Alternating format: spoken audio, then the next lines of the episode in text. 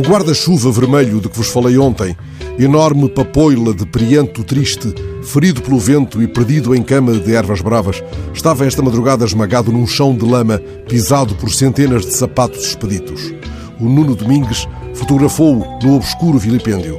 Ontem flor perdida, hoje passadeira na lama, não colhendo sequer o verde secreto de um olhar, este não é o tapete que vai partir para o infinito, de que falava um poema do Anil. Passei por ele com movimentos desajeitados, evitando pisar a sua irremediável condição, sabendo que o meu gesto clemente era já um apontamento vão. No jornal El Mundo, António Lobo Antunes fala do novo romance, da natureza dos deuses.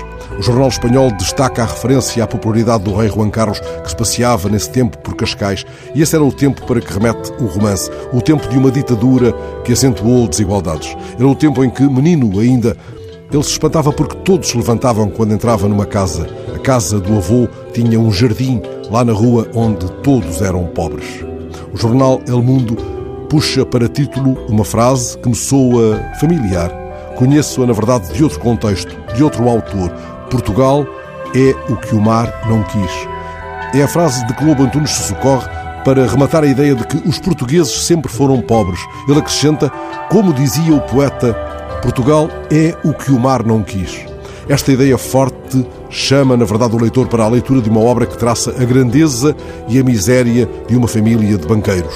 O livro começa por nos levar à orla de um país triste, à casa da Senhora diante do mar. A Senhora recebe pacotes de livros, mas aquilo que a apazigua verdadeiramente é a possibilidade de um interlocutor, a possibilidade de conversa.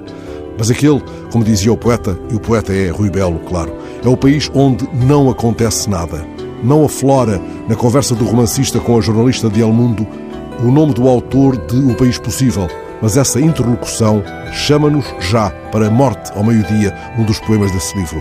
É o poema que pergunta, nesta orla costeira, qual de nós foi um dia menino? O último verso, o meu país é o que o mar não quer.